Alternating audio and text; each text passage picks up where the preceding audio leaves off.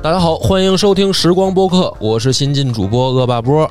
我是老杨，然后我们今天呢，请来了两位嘉宾啊、都是在体育这个方面比较博学，而且也是比较重量级的啊。首先是我们这个老杨请来的日卓，Hello，大家好。还有我们这个老朋友啊，体坛站着侃的细菌佛哎，大家好，我是细菌佛。啊。今天这个阵容啊，其实就已经说明了一些问题了啊，就是我们要聊一个马上即将成为全球热点的这么一个话题。哎，对，十一月二十一号啊，对卡塔尔世界杯就来了。世界杯啊，这世界杯基本上是一个全球的盛典啊，三大体育赛事之一，是吧？除了奥运会和这个 F 一，就是世界杯了。每年都是有很多像我这样的伪球迷啊，在一般提前一个月开始关注啊，所以今天呢，我们这个话题主要围绕的是体育。是，但是这个体育呢，我们也有一个问题，就是在电影上面啊，反而体育，尤其是这个足球的电影不多。好的不多吧？应该说呃，或就是整体都不多，其实对吧？然后这个叫好又叫座的呢，就可能，反正我查了一下排行榜吧，很少有这个排进什么前十、什么影史前十什么的，基本上都没有。我做一个详细的统计啊，就是以那个 IMDB 这个网站评分做标准的前一百名的体育电影啊，嗯，呃，只有五部足球电影，前一百名里前一面才有百名只有五部，对嗯。然后最多的是拳击、搏击和摔跤类的啊啊，，这个比较好拍了，好拍嗯好拍。嗯，然后橄榄球的多一点，有十五部，哦，棒球有五部。这么比的话，确实作为世界第一运动，这个量是有点小。就是啊，这为什么呢？这就很奇怪。对啊符合足球在北美市场的地位吗？哎，对，一语中的啊，就是为什么？我觉得就一句话可以解释，因为美国人不喜欢足球。也就是说，电影工业肯定是美国最发达，对但是呢，美国里面可能足球得排到第三了吧？就是它第一个是哦，那我非常靠后了。他们还有那个橄榄吧球、第五个，棒球、四大联盟冰球对是吧？橄榄球篮球吧，橄榄球是第一吧我觉得橄榄球第一，对棒球、球、冰球啊，棒球、棒球、嗯，对，都可能排不进前三。篮球还有对吧？篮球，对，对，所以这个的确是一个很客观的原因。嗯，嗯，但是我们在这个足球啊的历史上可以找出很多很精彩的故事。其实它是一个非常丰富的资源，但是却没有能够，因为我看，比如说那个篮球都已经有过就是特别棒的电影嘛，就是那个你说乔丹演的那个 空中大灌篮，那个肯定是那算是娱乐性的电影娱。乐性的，但是有那个慕绝杀慕尼黑嘛，啊，绝杀慕尼黑，像那种那是篮球的嘛，篮球是吧？对其实篮球在全世界范围内当然也很火啊，但是相比足球来说，还是要稍差差一些。差一些的。在知乎上这个争论了很长时间哈，但但是其实，在全世界范围内的话，足球联赛比较活跃的国家的远比篮球要多得多。多太多了啊，那肯定黄健翔说了嘛，足球就是第一运动，你不服气你死去啊！我是无所谓，因为我是什么运动都看一看，嗯所以我不是那种所谓足球原教旨主义者或者篮球原教旨主义者。啊我觉得，但是平心而论，作为世界第一运动，足球的电影确实叫好叫座的非常少。非常少，所以今天咱们这个两个两个这个等于方向吧，一个是从电影出发，咱们聊聊这个非常不错的足球的电影，就是在尽管不多入围的这个情况下，我们依然找到了两部可以看的热泪盈眶的电影。反正我看完了是差点，当时小时候就想着去，要不得踢个足球什么的 啊，这真的是有这个想法，因为小时候就是男生嘛，除了打篮球就是玩足球。当然，这个电影一出来以后，呃，我当时确实有过这个想法，反正学习也就那么回事儿吧。啊，如果有一个正当理由可以不学习的话，好像去踢足球也不错。要上了一点岁数的足球迷和电影迷才会知道这两部电影吧。第一部是二零零五年上映的《一球成名一》球成名，啊，第二部是二零一六年前后吧，对，呃就是那个贝利的传记片嗯《传奇的诞生》。也不算上岁数了。那个一球成名的时候，我在上高中，正好我们那个学校呢还有足球队儿，就是确实不是那么遥远。因为我知道有的学校它可能这个场地有限制，因为有的学校就比较小嘛，可能只有两三个篮球场的这个体育的操场，它就没有办法开展足球运动。我们那学校还行，它还有一足球队，而且我们初中的时候啊，确实是中国队还进过世界杯。哈哈，对，对，就九二零零二年，对，那一年就是说，它不是说那么遥远的那么一个事儿，就是说，哎，中国队还进过世界杯，然后他还掀起过一轮热潮，然后到高中这个热潮呢正在减退当中，但是你怎么知道，没准儿是吧就会又进呢？因为总是有过第一次了，就会想有第二次。但是嗯，也没想到这么多年过去了，岳云鹏也因为这事儿最近又出来道歉了。虽然那个歉道的吧跟挑衅一样，但是但是这个没想到中国足球一说起来呢，大家都不太敢聊，就是别人在进步，我们就原地踏步，然后我们就退步很明显了，是只能这么讲。也也是，就是还就是经常聊起这个话题，就看那些这个娱乐明星，就是说还能再输给哪儿？嗯，这个地球上存在的国家里面，你还能再输给哪个国家？平心而论，零五年的时候，确实国内的足球热还算可以，还可以，但是那个时候国内的电影产业不算太发达。啊我查了一下，那一年的全国的银幕数才两千多块，也就是现在的四十分之一。其实大部分人是没有太多机会去电影院看电影，可说所以说一球成名，在国内引进了啊。嗯呃，在国内引进那时候，阿迪达斯作为主赞助商，他全球花了五千万美元推广这个电影。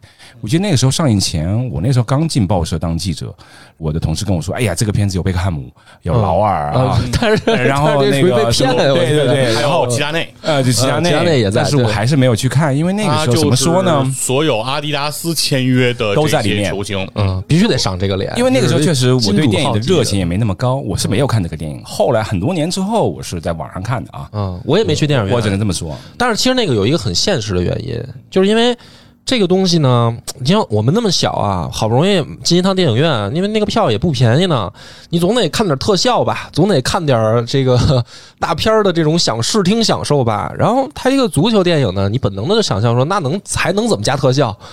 那当然，那个少林足球除外啊，就是说，哎，这是一个很有意思的，就我插一句啊，其实少林足球这个这种玩法，我觉得反倒是足球电影的一种特别好的实现呃，方式。我也觉得是，不是我，我觉得周星驰这一点就很天牛啊才非常非非常牛啊，对啊那，我问一下日卓，零五年的时候你在干嘛？有看那个电影吗？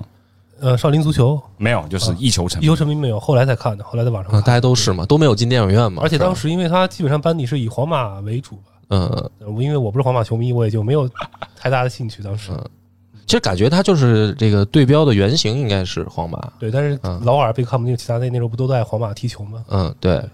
但是那个，我觉得他那个原型故事，反正当然也是人家后来这个，就是等于影评的时候有人写嘛，就是说可能更像某某某个球员啊，更像某某。现在说啊，现在说就是跟 C 罗的身世很像啊，但是那会儿还没有啊，那会儿没有 C 罗呢。他这个电影里面定位还是蛮，就是用用足球的专业的眼光来看，我觉得还是太过天方夜谭了。嗯，就是你说你十几岁哈去那个纽卡斯尔试训，你没几场你就进了那个所谓试训队，是然后在试训队又赢了两场比赛不到，然后进入正式队。正式队啊、呃第一次上场好像就制造点球，第二个上场就进球了。C 罗都没那么厉害吧？啊，一球成名，一球成名嘛，电影我觉这有点他肯定是艺术加工，对但是这个里面我就已经，因为我不是一个资深球迷，就是或者说我对足球运动呢，也只是了解基本规则和最近哪些球星比较火，我才知道谁。但是就是还是处在一个门外汉的状态。正好今天呢，看来这个两位老师都在啊，老杨也应该是比我研究比较深，我就随着聊，咱们随着我问一些小白问题。你刚才那个都比较后期了，对。我看那个电影，我最上来的一个纳闷儿的问题就是，因为那个小伙子那个主演啊，他是等于在野球场踢球，然后被这个相当于足球星探发现，就这个事儿我就开始打一个问号，就这个事儿可能吗？会有球探，欧美国家真的跑到这个，比如说足球的这种野的公园里面，然后去选拔这样的青年的这种小孩，因为他也不小了，嗯，大概十八岁吧，对吧？他也不小了，你就就我因为我我脑子里面想就是，咱中国足球虽然踢的不怎么样，但是不都是从娃娃抓起的吗？不都是这个小学就得在这个半专业队里面去进行选拔嘛，是吧？对，那他们国外是说，比如说一个十八岁的这么一个小伙子了，然后在野球公园这么踢被星探发现，这个事儿在欧美真的是这样吗？球探这个职业是有的，嗯啊，各大俱乐部在他的各级梯队里，其实都会有呃豢养着 很多的这个球探，然后他们的工作其实确实是要到呃世界各地来发现这些足球人才啊，。真的满世界去找啊？对，这是事实。哦就是如果你玩那个足球经理这个游戏，你就会经常对需要探索。比如说南美洲，你之前没有派过球探，你是需要积累到一定点数才能把那个解开，哦然后派人过去啊等等来寻找这些球员。这个这个是事实啊，这是事实。但是呢，呃，电影里首先这个情节得先对称一下信息，就是电影里的那个球探，他不是一个现役球探，嗯嗯，他是一个退休的球探，是的。所以他到了那个洛杉矶那个地方来去玩的过程当中，就或者说他在度假嗯。啊放松的是这个时候，不是他的工作状态。就。是搂草打兔子哎，，对，发现了，就是说他只是碰巧，他嗯见到了这个人，所以在如果是在职业足球现在体系当中，几乎是不太可能有一个十七八岁的业余球员被人来发现的这种可能性了就，这件事儿还是有点离已经谱的。相对来讲例子非常少。有非常非常小。我我印象中只有一次是前几年德甲汉堡的球探在他们德国接收难民嘛，嗯接收了一个难民之后，发现有个有个小球员十八九岁吧，嗯很有天赋，然后就开始训练他，然后打职业联赛，但是其实也没有踢出来。啊，对，这对，就是像之前呃英超一直传瓦尔迪的那个奇迹，瓦尔迪对，但他其实也不是个业余，不是就是业余球员业球员，他只是在特别低级别联赛他是接受过系统的啊对职业训练赛，但是他一定是一个接受系统职业球员训练的，因为今天的足球发展到现在已经非常的系统化和科学化了。是我就感觉是一个嗯庞大的产业嘛，对就它里面肯定也有行业内的规则。那就是说，呃，我们现在看到的这些运动员啊，他实际上就按咱们按实际来说，他要从多少岁开始接受训练呢？就是平均啊，平这均。这个很难去给出一个准确的年龄啊，嗯。但首先是这样的，呃，他具体从多少岁从事专业的足球训练，这个时间不一定，嗯。但他一定会从他很小的时候，比如说五四五岁左右，要开始从事体育训练，哦，就是他可能不见得是足球训练，可能是田径，嗯对他可能是一些其他的项目，但是他一定会先从事这些体育训练，之后可能随着他年龄的增长，他的天赋、他的呃适应、他的不断的扩展、他的兴趣，最终他来选定他的项目。哦，在欧美国家就是对他也有这种青少年俱乐部式的，或者说训练营的这种，对，其实包括到今天的中国。孩子如果想父母想培养孩子走体育这条路，基本上也是很小。现在，呃，三岁左右的孩子就开始可以进行平衡车这个项目的比赛了。三岁啊，这个平衡车这个项目是有这个世界比赛的哦啊，就是那个没有脚蹬子的自行车来比速度。那这些孩子他不会一一直玩这个平衡车的，大概平衡车的选手到了五岁就退役了。啊啊，这个项目他就离开了，但他可能就会去投身到网球啊、棒球等等其他的项目。但是他过程当中，他可能发现，比如篮球、足球，他要有了兴趣，有了能力，那他自然会去转向，这 OK 很正常。嗯，好，那这个第一个问题我我还是解答了，所以说就是整个青训体系已经非常严密了，漏网之鱼机会非常少，非常非常少，就是我能看到的苗子，基本上我就看到了，不可能说我没看着，这这这很失职啊！对于球探来讲，对但是时间如果往前倒照这个电影来说，那是十七年前嘛。在十七年前的那个时候，如果再加上一些浪漫主义的情怀，那有这么一个情况啊，也不能说一定不可能啊。因为他呃，就是这个角色定位是墨西哥，其实也是也还可以了。对因为墨西哥算足球踢得还不错的一个国家了，嗯，能出几个人才也不是特别天方夜谭。对，对这个南美洲国家，好像确实在足球这事儿上就是特别有天赋啊。但是我我想问一下日主，现在有可能说美国的，就是无论你是哪个国家，在美国啊踢球的人去欧洲联赛踢球，一般是什么渠道过去的？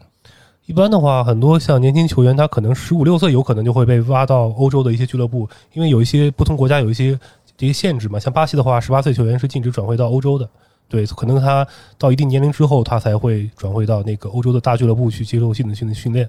也有可能他先把这个球员买断，然后再他不过去，他租借到一些当地的俱乐部去踢，会有这种情况。所以说，在电影里面那种你说你十八岁还去纽卡斯尔试训的可能性非常低吧？可以试训，但是你要签职业合同打职业比赛，这是另外一回事儿。你可能球员无法注册，无法注册。尤其尤其去英超的话，可能劳工证劳工证有这个问题。对，哎，那我还有一个非常现实的问题啊，就是 我看到电影里面他们这个就是什么连连这个足球相关的这种经理啊，什么这些星探啊，都是过着纸醉金迷的生活。就是他第一次就是想去那个野球公园叫来那个看他那个人，就那个人就是没去嘛。电影里面有这么一个情节，嗯就是那哥们儿正在一个就是泳池趴儿的那种正玩儿呢。我的概念里以为就是说都是那种超级球星特有钱啊什么的，就说整个这个产业里面，只要相关从业者都能这么有钱吗？这个也得问问你们俩啊。就比如说嗯像这个电影里面出现的这些，呃，顶级联赛就像比如说英超这样的顶级联赛，它一定蕴藏着巨大的财富。嗯因为你如果你说足球产业一定代表着巨大的财富，这个它的发展是不均衡的。嗯比如我国的联赛，它目前现在就没有蕴藏这么大的财富 啊。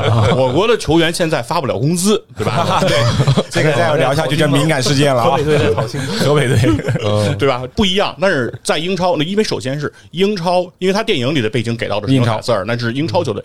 英超是这个世界目前经营最好的这个足球联赛，嗯，所以说它的商业价值是最高的。因此，它的各个环节不仅仅是球员，它的管理层、它的制服组，然后包括它的俱乐部的运营人员等等，在这里面都可以获得巨大的财富，这是一定的。那就是说，像这个，就是比如说电影里面这个小伙子啊，嗯他们这样的还没有说已经非常出名的球员，就是他们队儿里的那个吧，他们队儿里那金发老哥嗯，啊，到处晚上溜姑娘的那个，这样的球员，他的收入大概在一个什么样的水平呢？就是他，嗯我觉得肯定不是一线球员嘛，他肯定就是一个算像，就是现实当中他也就是一个二线球员嘛。按他的那里面的设定来讲，他应该是纽卡斯尔的一个头牌嘛主力球员。对，嗯那而且在他的那个电影中的设定，纽卡斯尔是一支欧冠球队，嗯最后是战胜了他的对手之后拿到了欧冠的资格。嗯，那如果你类比来讲，那这个球员到现在相当于谁呢？托特纳姆热刺的哈里凯恩，或者孙兴民，嗯这个水平了已经。不是，就我的意思就是说，对于我这种不是专业球迷，就是门外汉，那你说的这些名字我都不熟悉。啊，就是说这样的人有多少个吧？在英超，啊，呃，那你在英超这个人应该能到 top 三十到五十？差不多。啊这这么个这那么个 level 他们能挣多少钱？这是我最关心的。level 的人，年收入年薪肯定是几千万，啊但是就不知道是几千万镑。哪怕顶级球星跟顶级球星之间，他的薪水差距有时候可能会非常大。对，但一定是过千万，就是过千万的是啊一千万还是五千万，那就不知道了啊。英镑啊，对，当然如果对五千万镑，就是如果你是到了 C 罗、梅西，你可能是奔着四五千万镑啊。如果你是呃孙兴民，可能是一千多万镑。那那也就是说，这个我刚才问的是说纽卡斯尔的这头牌金发帅哥啊，他可能是过千万。那比如说普通队员，就是他们这些队友，那可能是就是几百万。嗯有可能，有可能哦，哇，那也是一个相当赚钱的这么一个对，所以说比打工强这里面 可能最 最梦幻的一件事情就是他能够到纽卡斯尔来试训，就是说，呃，一个被外面人的人发现的一个从相当于第三世界来的球员，嗯，他其实是很难有机会能直接到顶级联赛的俱乐部来去进行试训的。大多数的人拿到的机会可能是，比如说英冠联赛、英甲联赛，就是呃次一级或者再次一级这些俱乐部能够有机会。你先在英国站稳脚跟，能够证明你在英国的足球世界里能生存，然后逐渐再被发掘天赋，你再像跳板一样跳到英超。可能这里面是需要经历可能三到五年甚至更长的时间。这我就理解了，因为电影里面嘛，就是我我我会带着一个问号，就是因为我他那个多少带点这个情怀和这个艺术加工，就是觉得传奇色彩。带着这种就是荣誉嘛。嗯我当时在想这问题，就是这么一个傻小子，他突然进入这个这么一个什么纽卡斯尔这么一队儿，他能挣多少钱？就是他试训过了以后，那你这么说的话，那的确是就是一下就成为百万富翁了。啊这是如果他试训过了，说真正加入比赛的话，是我靠他就是贫民窟里的百万富翁嘛。哦，那我就理解了。OK，这个接下来我还有这个问题，就是说他那个训练啊，他里面训练就是因为我作为一个不会踢球的人，我看着说怎么搞的好像就是体能训练，然后还说他们就比如说脚得抬高点儿啊，或者就说这些小动作啊什么的。那真正的足球训练里面有这么怎么说呢？就是质的变化吗？就是或者说我经常也问一个问题，就比如说咱们中国队儿，你这训练，假如说拿过来一一模一样的，请的老外教练拿过来一一模一样的训练，为什么中国队儿就不行呢？就是他这个秘诀在哪儿呢？比如说他这一个野球公园发现的人，跟所谓的这个职业球员，真的有那么大差距吗？因为我看他连体能都跟人不一样，比如说他跑那儿去练那个腿部力量的那个机器，嗯。然后他就插可能就是上面那个第一、第二层那个，然后过来一个光头老哥，一下就插到底下。哎，那老哥是很有名的，加兰希勒吧？啊，那好像一著名当年球员纽卡斯尔的一个当排球星，啊，当年的对对对，据说是当年的这个老大，老大啊特别牛。就是他们的体能会差这么大。嗯，就不要说他和这些职业球员的体能。孙继海当时在曼城踢球的时候，和曼城的他的队友的体能差距都非常之大。啊，嗯，所以说孙继海当时就说过，是在赛后或者是在这个比赛间隙的时候，他是一定会去练力量的。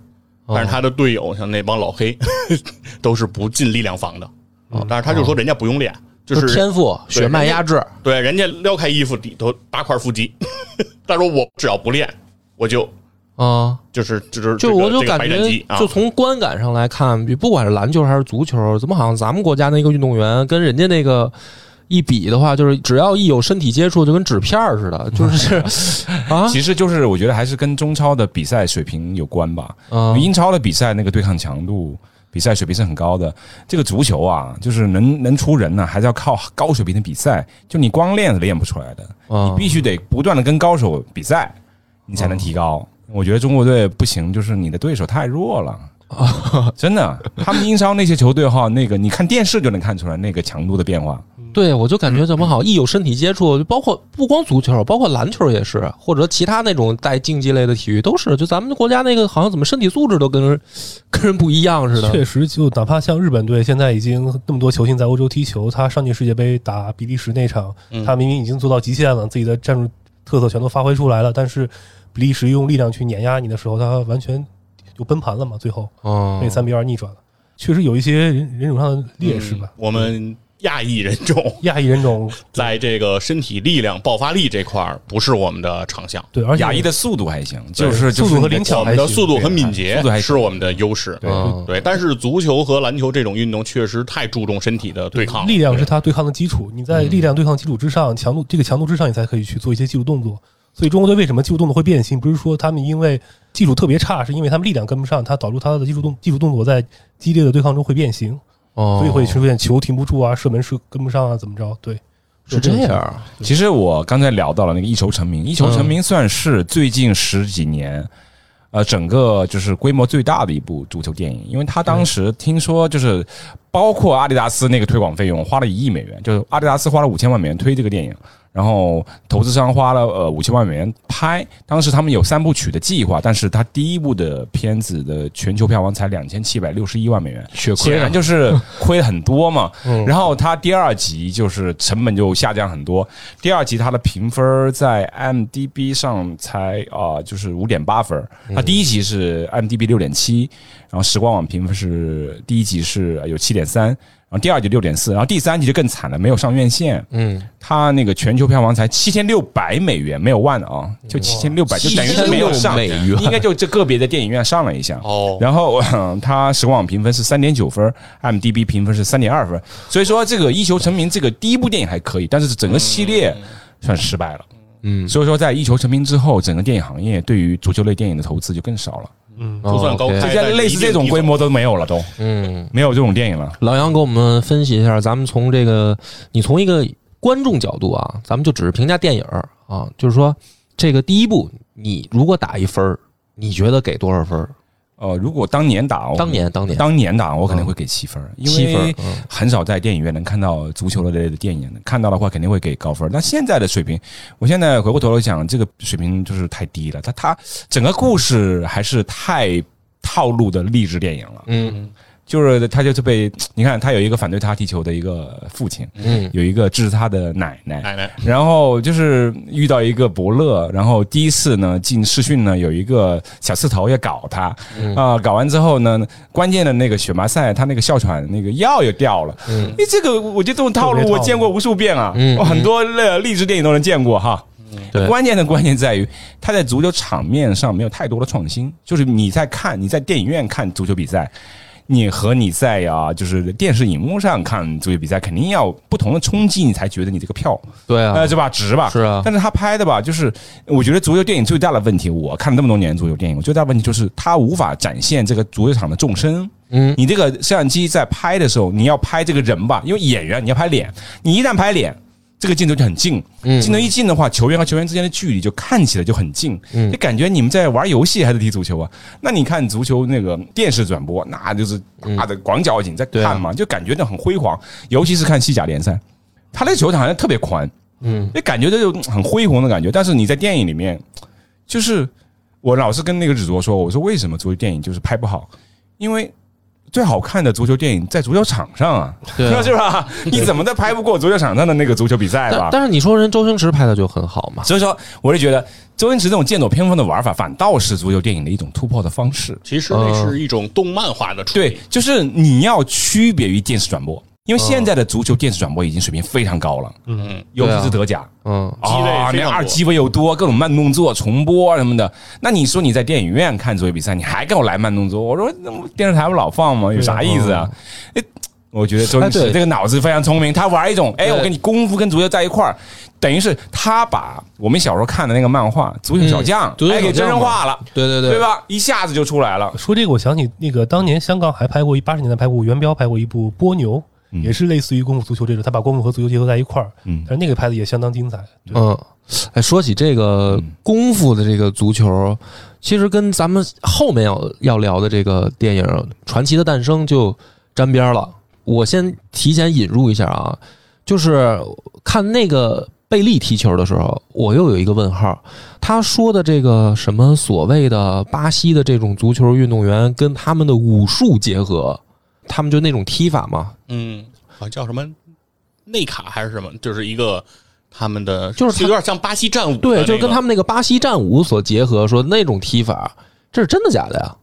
就是这个真实的巴西是真有这种踢球的技法吗？嗯，在看这部电影之前不知道这个说法，看完这个电影之后觉得可能也有道理啊。啊，就是电影是艺术加工嘛，嗯所以说你电影跟那现实呃足球比赛还是要要不一样呃，我认为要差别越大越好。我我认为有可能是他为了给巴西人的种族天赋找到一个理由，对，对吧？这个是啊它是需要一个理由来支撑的，就是比如说，呃，在现实生活中，我们说巴西人就会踢球，嗯大家是一个普遍认知，这是一个公理。嗯巴西人会踢球，中国人会打乒乓球啊，嗯 这是大家这个无不用质疑了。对，但是我们但是我们真的会内功啊，我们的那个旋转球真是靠内力发出来的。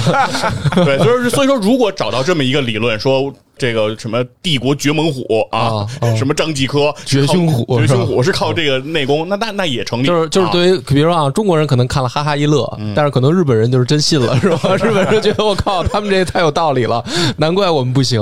是所以所以这个所谓的什么巴西战舞的这个结合，其实有点电影加工，是吧？我就是反正应该有一定的艺术上的这种生活。因为我还真去跑过去，又去搜了那个贝利，他那个就是真的记录他踢球的时候、训练时候那些影像片段，我看好像也没有那么夸张，说嗯没没有一直在那儿不过贝利在五零年代足坛，他最大的特点就是他把那个就是个人技术那个。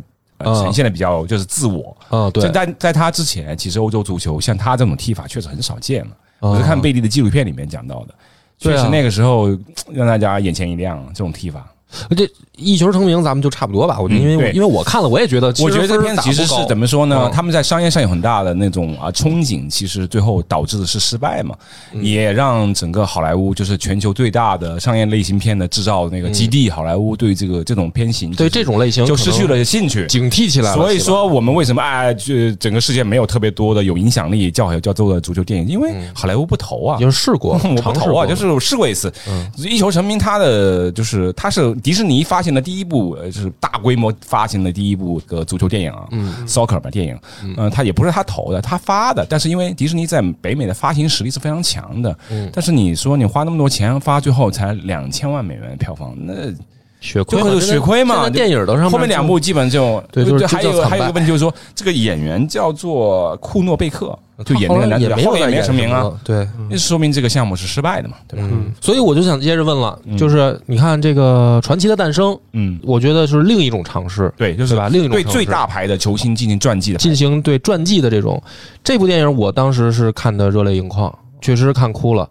呃，在座三位再给《传奇的诞生》打个分儿，老杨先打吧。我给七分吧，因为传奇还是还是七分啊？啊，七就就就是以现在的看法，我给七分啊啊、以当年看法，我可能会给七点五分。为什么？因为这个片子最大的优点就是他的演员的实力强了，啊它里面好几个演员是好莱坞的，就是强力的。那你才给，加了零点五啊？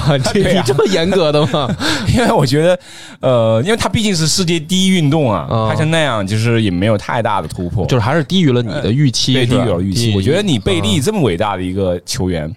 那当年就是他，就是给巴西人带来的希望，因为他在五八年拿冠军那前面一届吧，是他们在巴西本土输球嘛，当时是，嗯。在他们最大的那个呃可以容纳二十万人球场输球了嘛，嗯，当时他背负了很多压力什么的，然后也为巴西拿回了那个冠军。那个时候他才十八岁啊，嗯，就是这真是天才啊，那是天才。就是我觉得就是你觉得还是没有表现出贝利的那个传奇性，传奇性了，差就是点还是电影里面有点其实轻描淡写的，也不能叫轻描淡写吧，就是是一个比较娱乐化的表现。对制作上面投入啊，包括导演的水平都不够吧？怎么这么讲？啊，所以你才只给加了零点五。啊，零点五就主要是日卓呢有有几个球员还可以日。卓，你你不你你给加多少分儿？我给六到六点五吧。你更低了，你还低了一分儿啊！他因为我也知道足球电影其实相对优秀的很少，可以所以期待也不高，嗯但是他也没有带来任何的突破和惊喜，他还是就很平铺直叙的把贝利的这个传奇拍出来，啊但是确实没有什么可特别惊喜的地方，包括他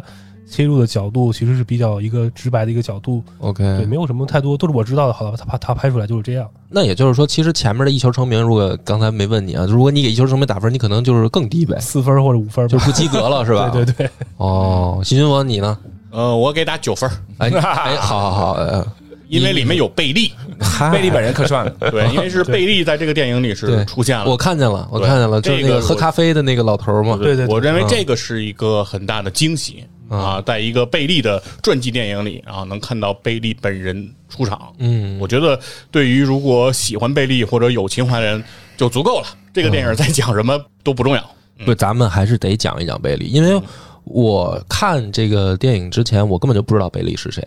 就尽管他在足球界已经如此鼎鼎大名，像神一般的存在了，但是对于不了解足球的人，确实不知道啊。然后是看了电影我才知道的，而且我也是给高分的。我是就是刚才细菌佛那个可能有点开玩笑的性质啊，就是我确实是打分的话，我给九分的，因为第一个我不了解足球，我也不了解贝利，所以我没有带着很多提前的知识进去看这个电影，就等于有点儿还是超出我的想象了。就是这个人物的刻画啊，他的这个成长轨迹是超出我的预期的，因为我对原来对他就是一个零的认知。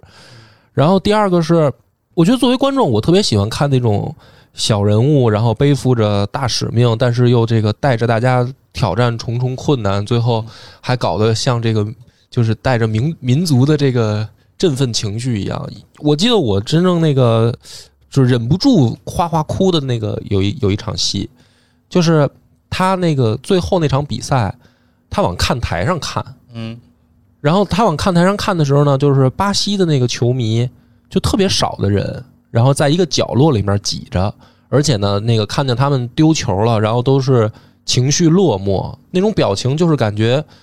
我可能会带入更多的想象，我就感觉他们的那个内心台词是我们巴西这个生活的不怎么样，然后这个在国际地位也不怎么样，就好不容易好个足球，结果足球现在也也要让人给虐，就是那个表情让我感觉到那种东西了。然后最后呢，他再带着全队，然后咱们就玩起来吧啊！去他妈什么这个就是你们所谓的什么传统职业怎么踢吧，咱们就巴西战舞就上吧。然后最后这个带动的整个就是连对方的这个球迷都觉得，哎呦我操，真牛逼！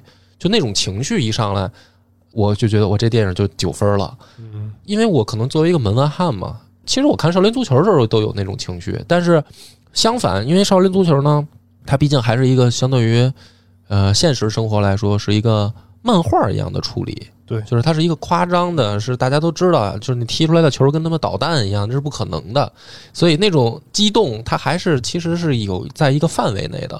但是贝利的这个电影它是真实的，就是因为我不知道真实是什么，我看了以后，我觉得那真实如果是这样的话，那这人真的太牛逼了，就是我是那种情绪，所以我就觉得这电影我操，那就必须得给一高分儿。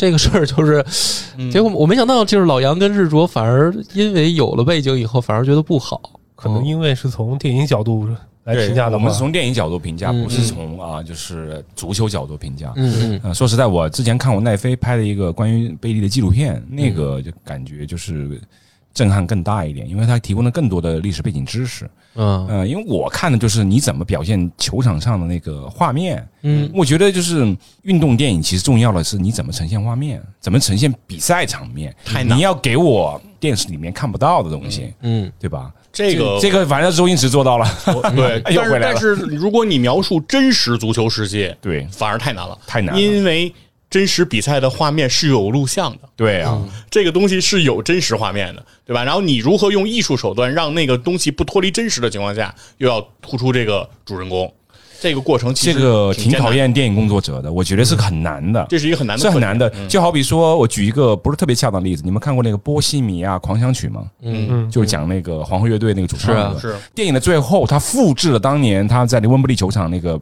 那个那个演唱会嘛。对，他就是呃我知道有录像在那儿，但我还是要照着来拍，但我拍的呢跟你录像有点不一样啊，比你录像更好看。这就是电影的实力，就是导演的实力。他就是好莱坞这种宣告，我可以做到这一点。嗯但是我现在没有看到哪一个就是足球电影能就是能复制一个世界杯一个名场面，但是又超越了电视里面呈现出的东西，没有。我不是说我有这个方法，我也没有方法，我不知道方法在哪里，那肯定是要拜托那些厉害的电影人自己去想办法，嗯对吧？嗯反正是我现在没有看到过这么牛逼的东西。足球比赛的很多技术动作，我认为都是电光火石的一刹那。对，就是金风玉露一相逢，嗯更胜却人间无数。就像博格坎普的那个在阿阿森纳的那个旋转过人，对啊就那一个动作，当时就是那么浑然天成，他就是球过来了，一转就过去了。哎，那是的，就这个动作，你说如果用电影的技法，怎么能让它显得更更好好看，我我不知道，因为我觉这已经是最美妙的这个题目要出啊给电影人的。对，而而如果让一个演员做到这一幕，对啊我又不相信有有人能做到其这个。其实你说的这个确实这个问题，因为我看那个电影的时候啊，嗯，它里面的那个带球过人啊，和他玩球的那些技巧啊，特别像是。怎么说呢？设计的杂技，对因为他就是对手都没有碰到，就是我自己控着球，球都不落地，再跟我在跟我的队友之间之间就这么过去了。我当时看电影觉得也很过瘾啊，可是我去看那个真实贝利踢球的时候呢，他过人其实他是有可能对手触碰到球的，就比如说他拿这个球踢过去以后，然后对手实际上是挡住球，但是挡又没完全挡住的情况下，他又顺着这个球的运动轨迹就这么过去了，那个感觉是更真实的，而那个真实呢，不像电影的那么刻意。对，啊、你们可能没踢过球。其实啊，在足球场上，我踢球的时候，我感受最深的是，你当被对手冲击那一瞬间，你要拿稳球，嗯就两种感受，就是咚，然后你还控好球。那种东西我在店里面很少见到，导演不知道怎么去表现，嗯反倒是美国的橄榄球电影会经常表现这种冲击画面，咚当当当那种嗯，这才好看嘛。但是你看嗯贝利这个传奇的诞生里面，慢动作来了，再颠一下颠一下，没有那种冲击感。对，就感觉他的对手就是这么玩的，对这是身体对对抗运动啊。就是这你们就是我觉得现在的导演就拍不出那种戏剧化的、电影化的那种冲击画面。就是我我举一个认为是流畅和对抗，对这是一对矛盾。矛盾你怎么拍好？真的就是现在的电影可能更取决于想追求那个流畅流畅对对，但是对抗他不敢去碰，因为如果一旦他注重对抗，比赛的流畅他就无法保证，对，所以他只能选择一个牺牲了。嗯，其实还是就是说电影人在这方面投入的那个精力和智慧不够。嗯呃，我觉得有一个导演可以拯救那个足球电影，不知道他有没有时间去拍啊？就是那个英国导演诺兰，啊，但是是这样，因为我因为他是一个就是呃生活在一个足球狂热的国家嘛，对吧嗯？但他又是在画面上有自己想法的一个导演，嗯他要拍足球电影，我觉得有可能。但是我认为就是因为前期票房是两千七百万，啊，对对对，就投资人不敢投啊，就是你诺兰有想法，那也拍不了啊，对吧？对还是还是美国人不喜欢。还是对对，归根到底还是美国人不喜欢。嗯，因为足球确实是不是一个在大众印象当中是控球那么强的那种可能的。这踢的真跟真跟我看那个就是杂技似的了，我觉得篮球可能是可以的，可以是吧？啊对比如说因为街头篮球确实玩的花里胡哨的你，这个感觉特别对，你知道吗？足球比赛一共九十分钟，嗯但是其实在这个场上，平均每个球员的在场上的控球时间只有两分十六秒，哦，平均到每一个人平均到每一个人只有两分十六所以秒。说不要拍，因为呃电影又是以主角为一个聚光灯的一种艺艺术哈，嗯，真的很难拍，我觉得很。难。嗯而且足球比赛有效比赛时间一场也就几十分钟，九十分钟的话也就五六四五四五十分钟吧中间。停下来的几率很高哈。对对是对，他一半时间其实是停滞状态。对，所以它某种意义上讲，其实我作为门外汉，我更多的看到足球真实比赛的是一种战术，就是它是有一种所谓的，因为我们看转播也是一个上帝视角，从上到下的这样看的一个全局，然后你的人员的这个跑位。然后你的配合、你的这个调度，包括就反正我作为一个门外汉，我都能看得出来。可是电影呢，因为它拉的太太近了太人了，他要看表情，他要看这个动作，反而缺少了那种大局的那种战术的感觉，就感觉感觉我们几个这个队友就是好像是都在玩杂技似的就行了，但是 但是在足球场上这就很诡异啊，就是如果你其实不是那样的，是吧？哎，对，你们这么一说倒也是，我我可能又得给减一分了，被你们说服就是了。我们其实我以前对这个议题其实也是困惑很长时间。我我曾经特别特别喜欢足球，但是真的就是没有看到过特别好看的足球电影。嗯，呃，刚才我们说了 IMDB 前一百名有五部嘛，我给大家简单介绍一下，如果大家有空可以看一下啊。嗯嗯，其中包括了那个二零零九年迈克尔新演的《该死的连队》，他讲的是一九七四年英国利兹联队啊，请了一个教练叫布莱恩·克里夫执教那个利兹联队四十四天的惊险历44程。对，嗯然后二零零五年的足球流氓，呃，这个是那个伊利亚伍德演的，他是从美国人的角度看那个英国的足球流氓文化，嗯，比较残酷青春的感觉吧。然后还有那个坎通纳，就是你知道吗？曼联那个民宿，坎通纳演过一个电影叫做《寻找埃里克》，他是那个戛纳电影节的那个嫡系肯罗奇导演的一个文艺片。嗯。嗯，然后还有一个就是二零一一年的曼联重生，他讲的是一九五六年曼联那个慕尼黑空难。慕尼黑空难结束之后，对那个时候波比查尔顿还活着吧？那个时候说 他没去还是怎么着？呃，只有他了，对对对，只有波比查尔顿他们在，然后爱德华兹他们。对对对，重振曼联队的那么一个故事。嗯。嗯啊，还有包括刚才我说的传奇的诞生，嗯。就是最好的足球电影就是那么几部，就这么几部。就这么几部，然后大部分是英国人拍的，嗯。然后英国人投入也很少，那种电影就剧情为主吧。我比较印象深的关于足球的电影，还有一个叫《博尔尼奇迹。啊，啊，不是尼奇迹，对对对，德国队第一次拿世界杯》，，对对德国队那次这是一九五四年那一届那个德国队三比二战胜匈牙利，拿到世界杯的那一次比赛。啊。嘿，还有一个老电影就是贝利演的，一个是跟那个胜利大逃亡。啊，对，跟着史泰龙演的《胜利大逃亡，对那那里面球星挺多的。对。啊。不过那个片子以越狱为主，对，但是就是博尔尼奇迹和胜利大逃亡，他们都有一个共同的特点，就是他们的其实重头戏并不在球场上，对，球场就是足球比赛，只是他们的一个媒介。嗯。而像博尔尼奇迹，其实它重点，我认为它体现的是当时西德人，就是联邦德国在战后重建，然后这个民族怎么从呃信心全无，然后怎么成为这个二战的罪人，然后从中崛起，然后通过足球的这种胜利，找到这个民族前进的方向。其实他更多的去寻找了那样一个方向，然后《圣战逃亡》其实更简单，那是完全是在刻画这个战俘这个在纳粹集中营的这么一个逃亡的一个过程。啊，对表现的是反法西斯是。的这种精神。就是我发现，其实足球这个运动承载了很多历史嘛，就是你刚才说的这种，嗯、在历史上，就是甚至我觉得怎么讲呢？就是它跟因为跟全世界都挂钩，然后甚至是连什么战争啊，因为这个国家遭受了什么事儿嘛，然后就是会挂钩到足球上来，就是有很多这样的故事。我觉得我们可以是不是聊一聊，就是在过往的这个足球历史上发生过的一些，呃，你们印象最深刻的经典事件，或者你们最喜欢的这个球星，就是咱先不聊到现在嘛，这个现在的咱们这个先再割一割，这就是肯定是最重头你的意思是，就是哪些事情反倒是适合拍成足球电影，啊对，吧？或者说哪些人嘛，就是印印象最深刻的。因为我呀，我我先抛砖引玉啊，我其实认识的球星真不多，我唯一知道的这个就是世界级球星是马拉多纳嗯，啊，马拉多纳。哎你说的对，但是关于马拉多纳没有特别成功的传记电影啊，没有，我好像没看。没有，没有，而且马拉多纳也无法在接下来的电影中出镜了，所以就这一点，这个传奇的诞生已经赢了。赢了，赢嗯了，。对啊，那个老贝利还活着呢，现在。啊，因为因为我小时候就是去看球的时候，然后我也看不懂啊，就是家里边大人什么这个叔叔大爷的，加上我哥他们看，然后呢，这个家里面我哥他那个房间里面贴着海报。啊，啊，我就问他，我说这人是谁？他说这是马拉多纳啊，然后我我就才知道这么一球星。而且他确实可能也是活跃的，他在球场上活跃的年代太早嘛，我还太小，我还不太懂足球。是但是呢，尽管我不懂的情况下，我就看过一段也是很早的视频，就是他带球过人，嗯，就连过好几个的那那个过五人，连过五人的那个视频。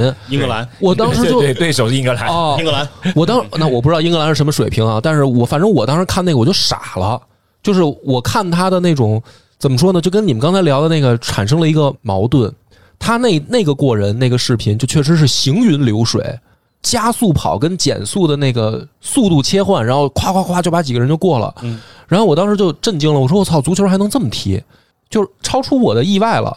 所以就那么多年过去了，然后我的脑子里面印象最深刻啊，就是说这个一提起球星还是马拉多纳。当然我，我因为不懂足球嘛，我也知道，比如有的人，比如说好像贝克汉姆，我也知道，我也知道他那个就是射门特别厉害，什么圆月弯刀那些，但是一直没有就是我没有在现实生活中看到一个体育的动作像马拉多纳给我带来如此的震惊。如果你要再结合一下当时的时事背景，你就会啊觉得那个进球代表的象征意义不仅仅是一个进球。那你得给我讲讲啊，就是这个你就得给我讲因为讲。当他的对手是英格兰、嗯，阿根廷和英国，在当时是打了一场仗，哦，啊，叫马岛战争。哦，这场战争实质上是大英帝国跨了 整个半个地球去打这场仗，嗯。然后阿根廷认为自己势在必得。啊，就在家门口的这场仗，因为马岛离阿根廷本土是非常近的，但是离那个英国是非常远的。但是这场仗最终，呃，凭着生产力的这种优越性啊，嗯。英国拿下这场战争的胜利，这个其实是让整个阿根廷的这个民族的信心也是被击溃的那一瞬间。然后同样，这个民族的这个希望完全也寄托在了马拉多纳的这届世界杯上。哦所以马拉多纳这届世界杯拿到那个世界杯的冠军，也是给了阿根廷这个国家扬眉吐气了。这个民族对哦继续向前迈进的信心。所以马拉多纳在阿根廷人心中不仅仅是一个球星、哦球王，他其实是一个民族的图腾一样的存在。哦，对，所以说，呃，在马拉多纳去世的时候，整个阿根廷是全国举国哀悼。它其实是代表着这种阿根廷作为一个相当于算是前发达国家这样的一个国家，那在这个资本主义后期有过一段的衰落之后，然后如如何又重新复兴这这么一个情况。哦，还有这样的历史背景对，，这我还真不知道。所以，要不利物利物浦名宿香克利不是说吗？足球无关生死，足球高于生死。哦就是很多事情其实背景很复杂。明白了，没有硝烟的战争是啊，是吧？我觉得就是，但是哇，抛开这些，哎 真的，你就说你从没看过球的人，只要你天天打开 CCTV 五那个那个画面，我感觉重播了一百遍吧，对吧？而且那个进球，刚才说你说跟你平常的印象不一样，因为那个进球确实非常非常少见，基本上是二十世纪最佳进球吧。嗯，各种评选当中，他基本上都是最佳进球，所以是是确实很少见。对，反正我一个不懂球的，我都知道这么一个一个进球，就是 那日卓你觉得还有哪些足球的故事和传奇可以拍成电影？嗯，来日日卓给我们分享一个你印象当中的啊，比较有名的话，其实经典还蛮多的。说个稍微近一点的话，可能就是九九年欧冠决赛，曼联打拜仁那场，诺坎普奇迹，呃，诺坎普奇迹对。然后当时拜仁是占一定优势嘛，一直到九十一分钟还领先一球领先。然后当时是先是谢林汉姆和索尔斯克亚分别在九十二和九十三还是九十四分钟连扳两球，在最后极限的时间完成绝杀和逆转。嗯这也是欧冠决赛历史上最经典的一场战役吧。嗯嗯，我能理解你说那个感索尔斯克，亚自此奠定了自己曼联的历史地位。对他哎虽然是替补，但是也是成为一代名宿吧。对，但是我觉得你刚才说那个是不是就是说我想象的，就是体育赛事最精彩的，往往就是在时间越来越紧迫的时候最有戏剧性。啊，然后就是大家都期待着这个戏剧性的一刻的发生。如果它真的发生了，就是又感觉好像 有一种那种爽快感对对啊，对就是所谓那种什么绝地反杀的那种对，那种那种东西在。用电影理论的话，就类型片叙事讲究的是最后一分钟营救嘛，这是嗯电影叙事的一个法则。那其实放在这个足球比赛中也一样，最后一分钟结局被逆转，这样的话肯定非常激动人心。对嗯其实那个绝杀慕尼黑讲的也是类似的故事哈。对对，嗯是篮球里面，其实这种反而也更常见。对啊。就是因为篮球有的时候反而咬的比分可能球场小，咬的很。对很球。场小，它可以在嗯短时间内逆转比分。对对对对对，没错，一个可能一个传球直接传过去，再加上一个队友的几秒钟。票配合，对，几秒钟就就翻了盘了。而且篮球比赛到最后啊是喊暂停的，嗯嗯，足球没办法，对，所以篮球比赛到最后是一种回合制比对赛，回合制，所以其实它很适合拍电影，对设备，因为它节奏好把控，对。就是一个暂停，这个暂停过程中你可以回忆杀，你可以什么，你都可以做。对呀，那你足球一上去四十五分钟，我靠，足球你不能说一个一前锋要射门了，然后把腿抡开了之后，确实很难拍然后你。切别的画面，那简直不合适了。它的运动规，它运动的那个法则也规定的这个就是很难拍好对，。足球比赛表是不停的，篮球是可以停下来的。像橄榄球也是这种回合制，对对，橄榄球有攻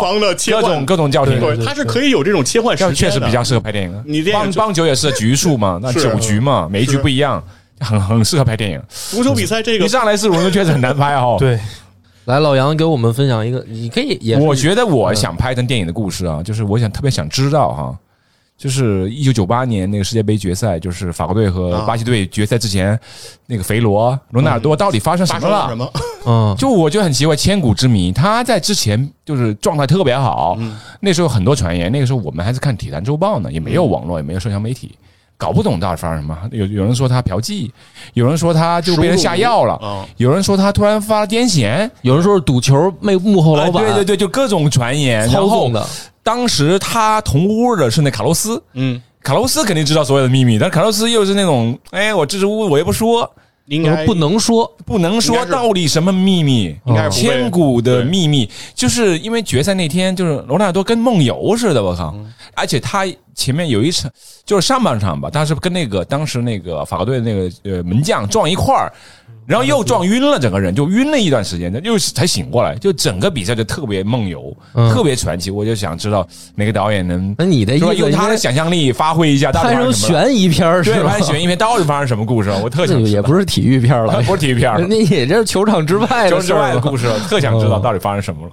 不过你说的这个罗纳尔多确实也是一个就是世界级的这个球星嘛，对啊，挺精彩的。是我的青春啊！为什么是你的青春因为？他最火的时候，刚好是我高二、高三的时候，哦，那时候特别喜欢他。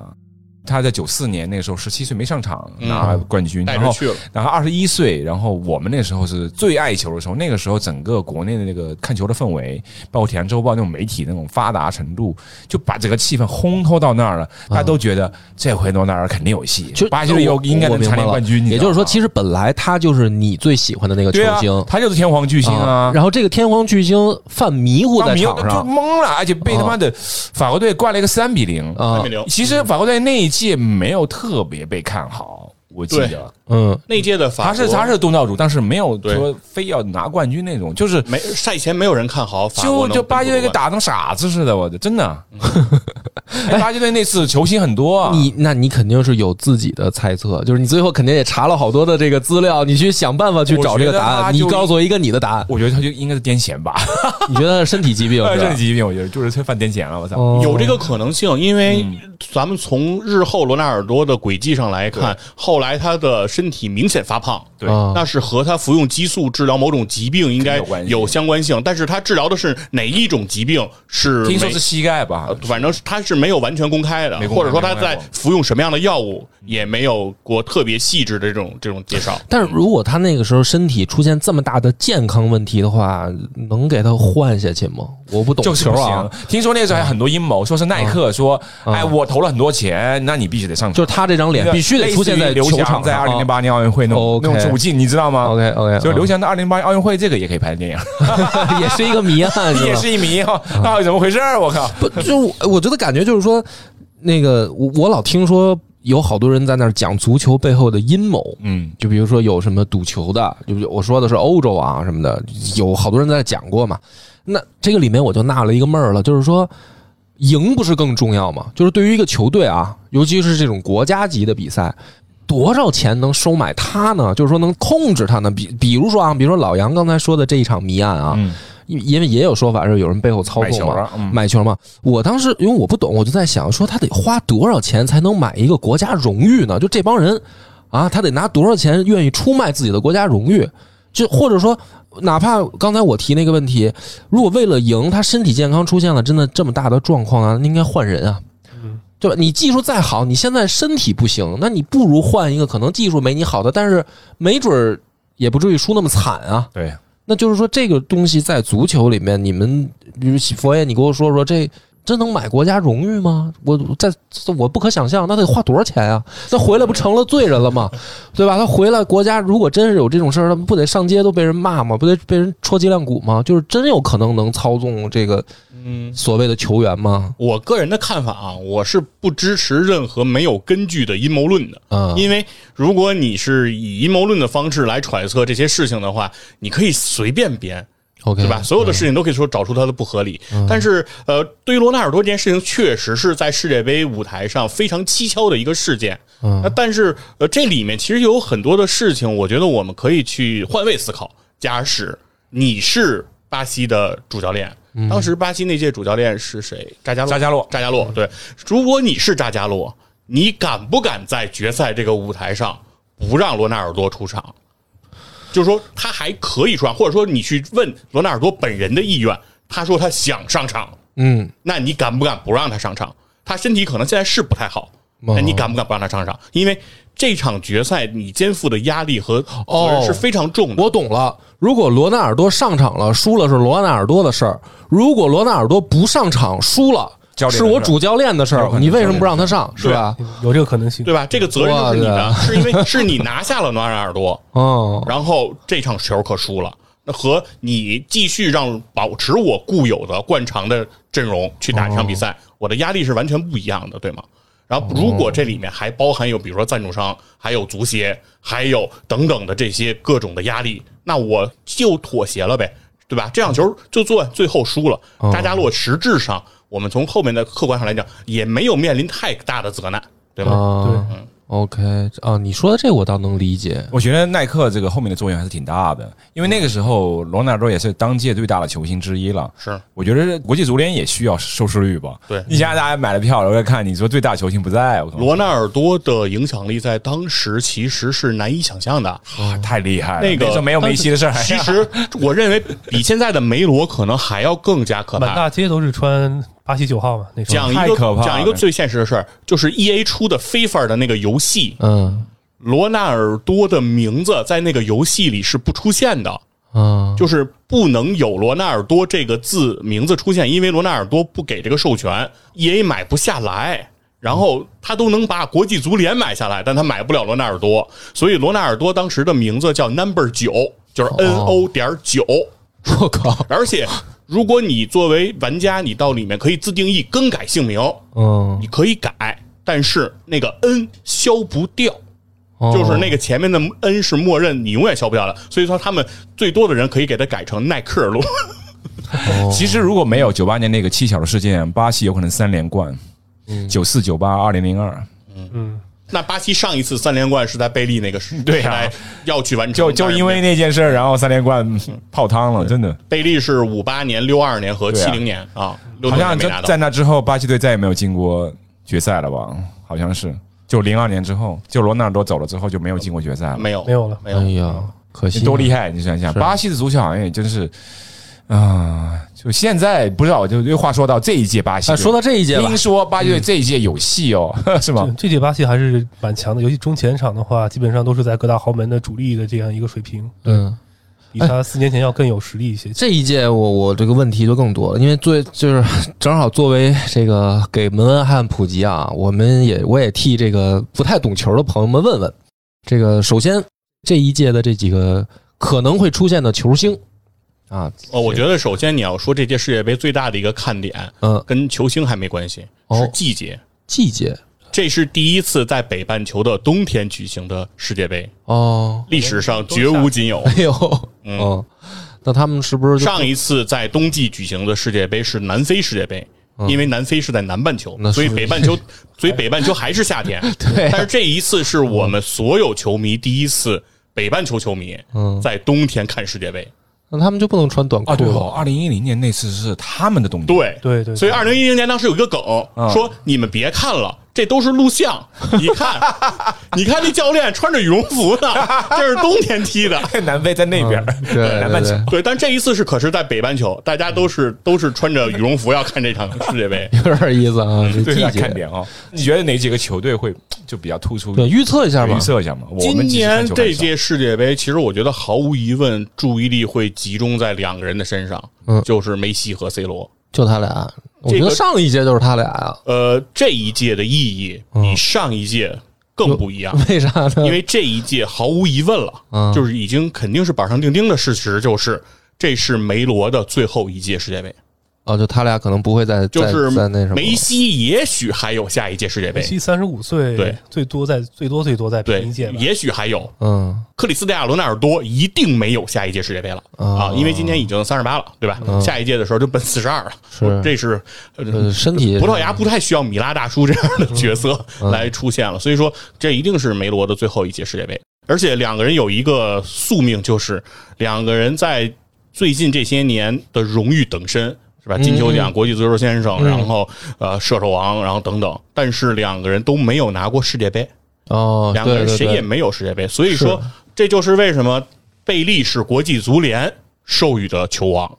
啊，马洛纳是全体球迷公认的球王，是。但是梅罗究竟谁是球王这件事情一直还没有个定论，因为所有人都会说你你说你是球王，你可没有世界杯，没有带领着队伍拿到过最高的这个奖项。你，没站在过世界之巅，嗯。你凭什么说你是球王呢？是吧？那你觉得这这一首先啊，咱就先说他俩人啊，嗯。你觉得这一届呃有戏吗？葡萄牙和这个阿根廷，嗯，我感觉面你就不能光靠一个个人吗？我觉得这毕竟是一团队运动嘛。光。看面的话，我感觉今年阿根廷状态要更好一些，嗯。而他整体更更强一些，而且梅西最近的状态其实非常好，在巴黎在欧冠也是小组出线嘛，嗯。是开入前队去出线。然后 C 罗的话，这这个赛季反而比较挣扎，他在曼联之前也是有一些是非嘛，嗯嗯，刚跟滕哈格闹完嘛。刚，跟曼联主教练滕哈格闹闹完，然后包括他在国家队和俱乐部状态都不太好，哦对，他其实今年会更挣扎一些，但是他我感觉他个人对这个荣誉的渴望好像更要更强一些。也就是说，日卓老师的判断啊，这个阿根廷这一届应该是更有戏一些。嗯，账面实力实力上你可以这么去想，整体更强一些。但是很多时候足球比赛就是那句话叫“足球是圆的是是”，，所有事情在开哨前你完全就无法去预测了。老杨同意这个观点吗？他们俩这个我其实最近十年看足球看的少，比较少确实嗯对于当下足球的运动变化和球星的那种状态认知真的很少，我没法预测。我听日卓的 行，他说哪个强，我就觉得哪个强。但这个就是江山代有才人出啊！嗯除了两位老将，像你刚才说的，这个可能是最后一战了啊，嗯这是个看点。有没有什么新人给我们介绍介绍？就是除了他俩之外的，可能这一次世界杯值得关注的，或者说哪个哪个队儿可能会变成这个最大的赢家的？我觉得话，像德国队的话，穆夏拉、穆西亚拉，嗯，现在十九岁天才少年，在拜仁欧冠也是拜仁这赛季的最佳射手，在欧冠、在德甲都是非常非常实力状态状态非常好，现在正是巅峰时期可能还没到巅峰，他才十九岁。啊，十九岁，还有包括他在德甲多特蒙德对手的那贝林厄姆，他在英格兰英格兰国家队，他也是嗯。状态非常好，今年。嗯。一个一个他也是两个都是十九岁吧，应该。对，所以他们俩应该是代表了未来这个足球运动未来十年可能是一个黄金，就是一个新的巨星。足坛巨，星的对，嗯。就非常可惜的是哈兰德今年没法参加世界杯，嗯，因为挪威挪威他在挪威没有没有进世界杯。没有出，现，啊对。而且今年世界杯也没有意大利，啊，为啥？欧洲杯冠军竟然没进来，对。他他没出这现，这是一个很大的遗憾，哦。就是 欧洲杯的冠军啊，失去了世界杯的这个是我觉得亮相资格。这都是我的这个听着觉得很牛的队，这这回没有。而且而且而且要知道的是，意大利可是在去年拿的欧洲杯冠军啊！嗯因为因为欧洲杯因为疫情的原因推迟了一年嘛，嗯本来二零年的是这个欧洲杯挪到了二一年来踢的，嗯然后紧跟着就是这个世界杯的这个预选赛，但是意大利在预选赛里折戟沉沙，同一批可以见得欧洲足球竞争之激烈啊！是。同一批人同一个教练没劲，所以说有些事情你很难，你你你现在明白这个足球是圆的这件事情了吧？就是你之前的比赛里你能拿冠军，但是接下来的这个比赛你连出线都不出现了。嗯，OK，那个刚才日卓说的等于是德国跟英格兰是吧？还有哪些这个传统强队这一次有有有这个亮点的人物出现呢？像什么荷兰啊、什么巴西啊，这个就没有什么值得关注的人吗？巴西的话就维尼修斯吧，嗯，维尼修斯呃维尼修斯非常火，皇马状态非常好，对，嗯，像法国队今年因为他博格巴和坎特都是中场两个大将都受伤了，他其实实力还是受到一定的折损。哎，法国队是上届冠军呢，上届冠军，嗯。法国是对卫冕冠军，对，嗯。由足球总监领先。姆巴佩领先，姆总监。欧洲这个基本上这个梗跟怎么来的呀？姆巴佩在续约的时候，他不是个球员吗？啊但是他跟俱乐部谈续约的时候有一个条款，就是我要求兼任足球总监，然 后进入管理层。What？没文化，这是属于 哎，但但是我这就插回去啊，一个一个一个插出来一个话题，就是确实很有意思。就现在的球员，我认为跟我们以前看球认知的球员不太一样了。不一样就现在的球员好像对于这个球队事务管理有了一种热情。啊，包括 NBA 那边，欧文不是也说篮网队要交给我和杜兰特 来管理？打好球就行了嘛。对，就是现在的球，现在大家都是复合型人才啊。感觉现在球星因为也是整个经纪人体系现在在二这二十年发展的非特别发达，嗯球员对俱乐部事务的这个话语权和他的一些话语权的这些对他的这个渴望，可能比以往更强一些。嗯，对他可能涉及到他的曝光度，他一些其他的商业利益。明白？对，哎，我怕大，哦我怕我怕大家我能理解我怕大家忘了啊。其实你关于足球的影视剧，最近有一个就是苹果的一个美剧叫做《足球教练 》，嗯我觉得那个还行，因为它是个喜剧，然后它每集二十分钟，它讲的是英超的故事。我觉得就是讲一个美国教练去啊英国带一个英国的一个中下游的一个球队，就是在在英超，然后也降到英冠，然后要上上去的故事。那个我觉得，如果大家对呃影视剧、对足球类的影视剧有兴趣，我就可以看一下好的，这我确实，现在有美国教练在欧洲俱乐部执教，确实有。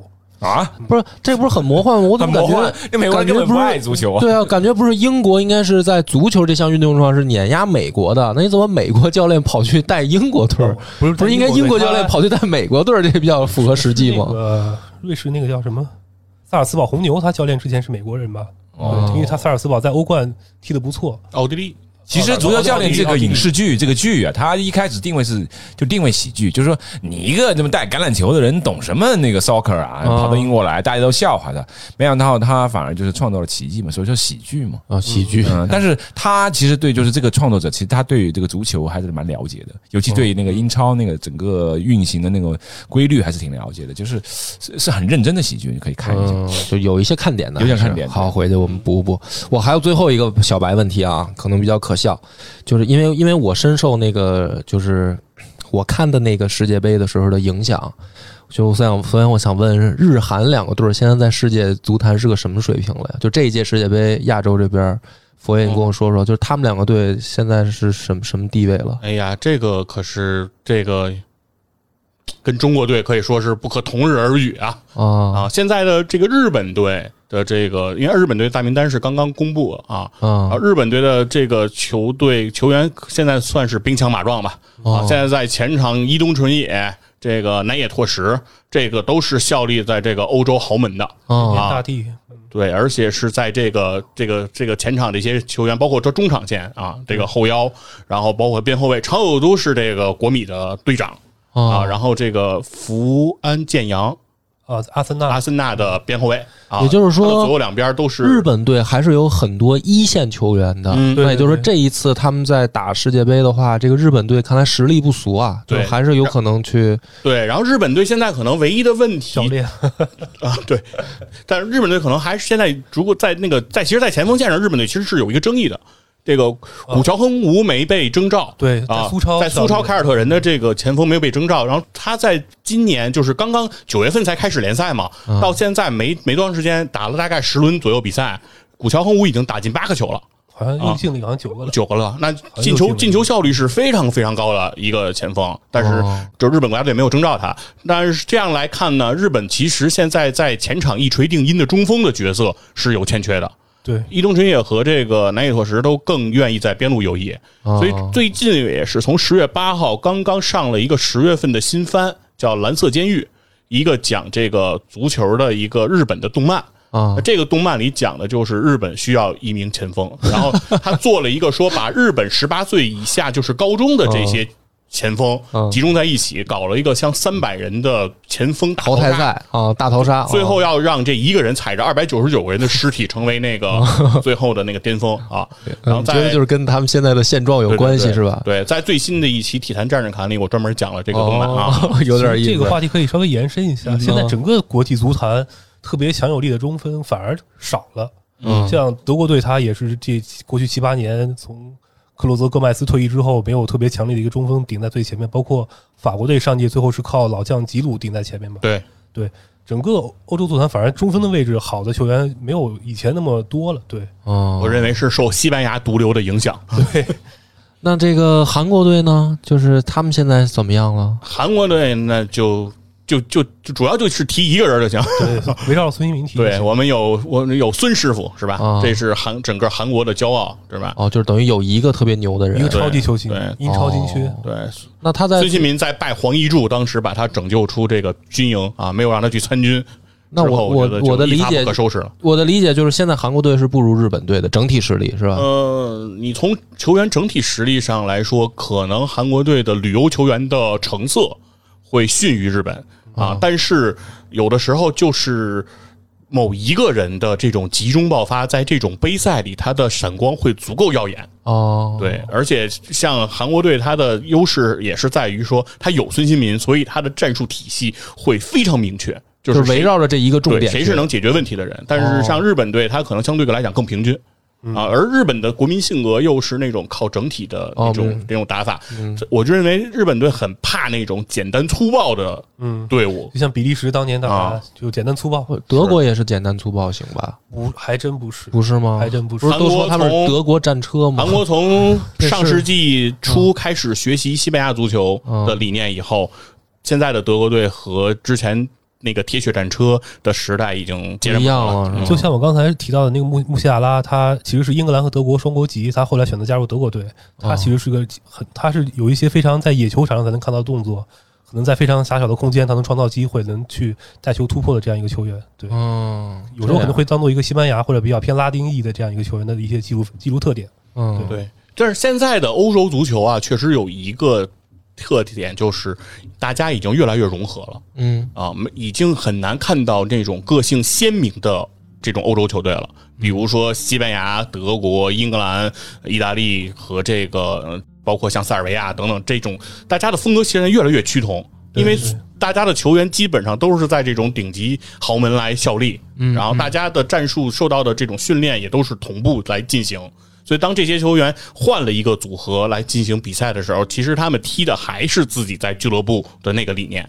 所以，其实呃，现在的世界杯不得不说，个性越来越欠缺了。反而，如果你想看个性的足球，反而要把目光去锁定那些比较非主流的球队。啊，他们可能还能保有说我们对于世界杯足球的这种期待。推荐一个，推荐一个。对于我这种这个不懂的，就比如说这届世界杯的喀麦隆，啊，我认为其实还是一个比较有看点的球队。保持着它的这个原汁原味儿。对，是吧首先是喀麦隆，就是非洲这种球队，还是有它比较鲜明的特点，嗯呃，就是后卫黑又硬，前锋跑得快，嗯 对，然后这个扎稳篱笆打反击，对吧？它还是这样的一个特点。哦而这届的呃喀麦隆，我认为最有意思的一件事情就是现任的喀麦隆足协的主席是埃托奥。哎呦，当年巴萨的那个 埃托奥哈，是这一说，老杨能唤起他的回忆。对，这是十几年前看球的时候那个这是非洲足球的骄傲吧？猎豹埃托奥，埃托奥对对，是他的这个足协主席。哦然后他的主教练是里格贝特宋，啊，宋就是当年埃托奥在国家队的队友。啊！而且宋当年最经典的一个场面，就是在九八年世界杯的时候，里格贝特宋是穿着一黄一红球鞋在场上踢球，啊然后在一场比赛当中就先拿了黄牌，又拿了红牌啊 原来是干这个的啊这啊，么丧气 啊！反正也是很有意思的、很有梗的一个教一个一个教练。嗯对，然后这支球队伍其实还是挺有意思的啊。啊，明白了。行，哎呦，这个收获不少。这这一届世界杯看还是有很多看点的嘛。是啊，你看嘛，整个十一月份是足球的季节哈，嗯那十一月份过了之后，到十二月份才是电影的季节，就《阿凡达二》嘛，嗯十二月十六号，对，咱们就是下个月，咱们就从下个礼拜开始吧，足球的季节到来啊肯。定这个大家又又开始要熬夜了，我感觉。行，这个咱们今天的节目呢时长也不短了，聊的也有聊了电影，有聊了足球的历史，也有今年这届世界杯的看点。如果这个朋友们觉得我们还有什么没说到的地方呢，可以通过评论来告诉我们啊，也没准儿咱们就可以再找机会聊电影呃我再。补充一个，咱们时光播客最近也有一个微信听友群，来说一说。哎，对对，就是怎么怎么给大家就是加入这个听友群呢？嗯就是我们会在我们那个我们时光 A P P 的那个就是那个就播客那个下面的评论里面会贴那张那个二维码，啊，其他地方怎么弄我也不知道。就是 show notes 里面会有这个二维码进群的这个二维码是吧？啊，对啊，行一般在喜马怎么弄呢？我不知道。因为也可以留那个群的那个，你可以留微信，然后加微信再加群也有个行。哦小小助手之类的那种。哦，我知道，我知道。行，行回头我们反正弄明白了再就告诉大家啊老杨要拉群了哈。啊，拉群了，就是拉群传统操作了啊。好嘞，行，那咱们这期节目就到这儿，感谢大家的收听，拜拜。拜拜。拜拜。